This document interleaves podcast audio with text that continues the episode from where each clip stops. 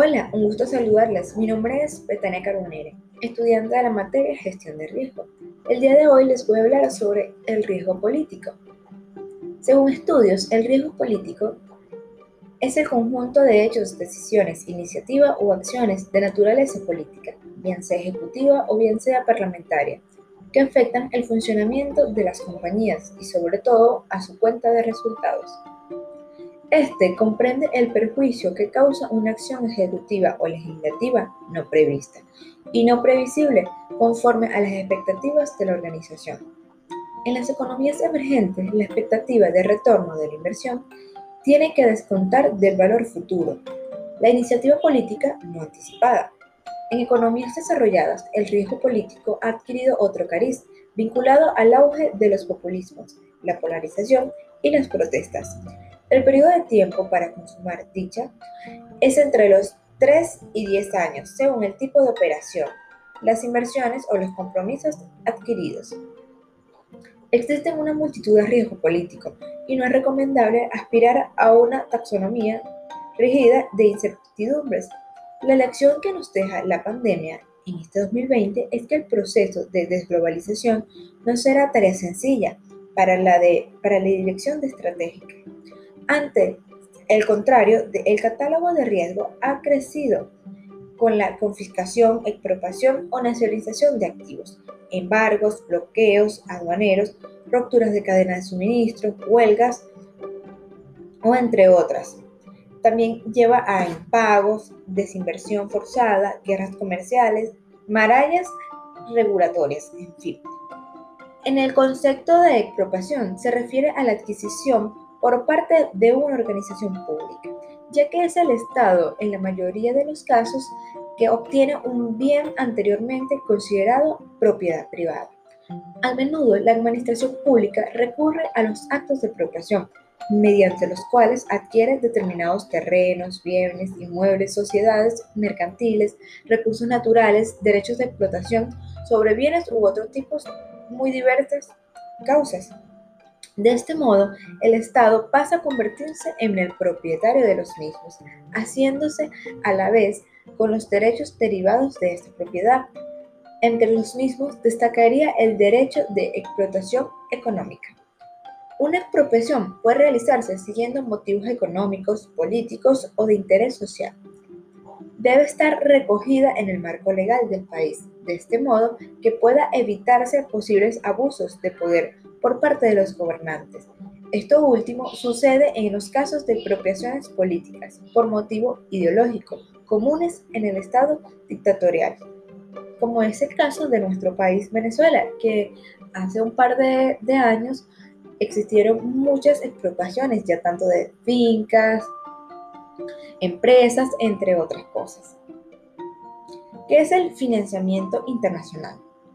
En las transacciones entre fronteras es común que los compradores extranjeros soliciten cierto periodo de crédito, aunque los exportadores realmente se vean más beneficiados con pagos por anticipado. Esto a su vez puede generar poca confianza en el comercio con otros países.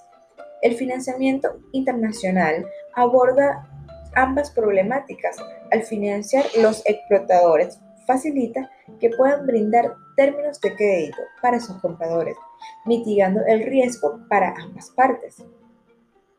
El euromercado es el que es utilizado por empresas u organizaciones para emitir las deudas, bonos denominados en dólares estadounidenses, a inversionistas internos a través de eurobonos. Esta alternativa de emisión de bonos es alguna divisa extranjera sin embargo, implica un alto riesgo al tipo de cambio emisor. Este debe obtener las divisas extranjeras de sus operaciones normales o bien comprarlas para poder cumplir con las obligaciones de los servicios de deuda futura. El riesgo diversificable y no diversificable.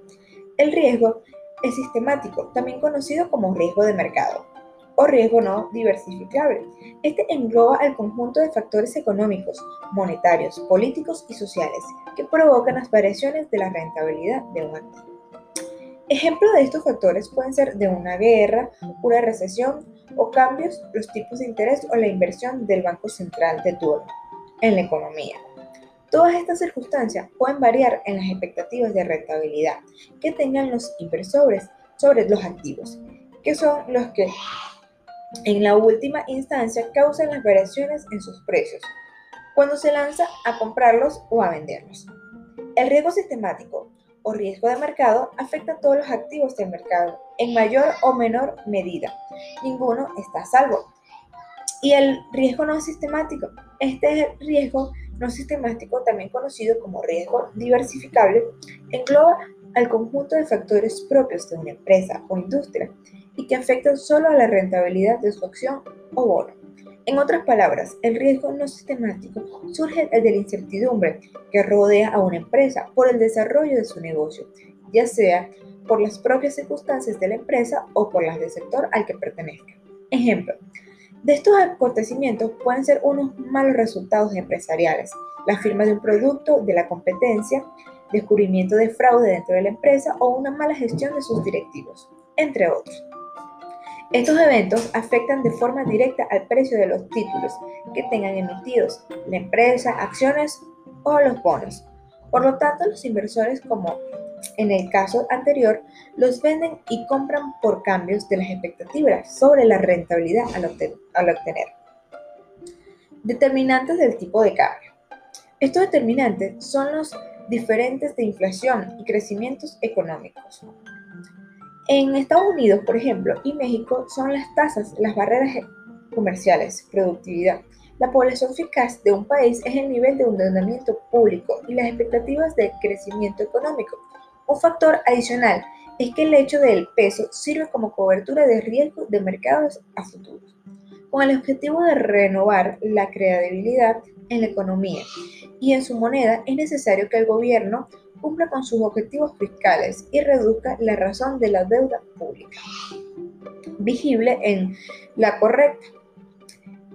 Esta promueve el crecimiento económico y fortalezca el aparato institucional en el cumplimiento de la ley y el combate a la corrupción y a la inseguridad.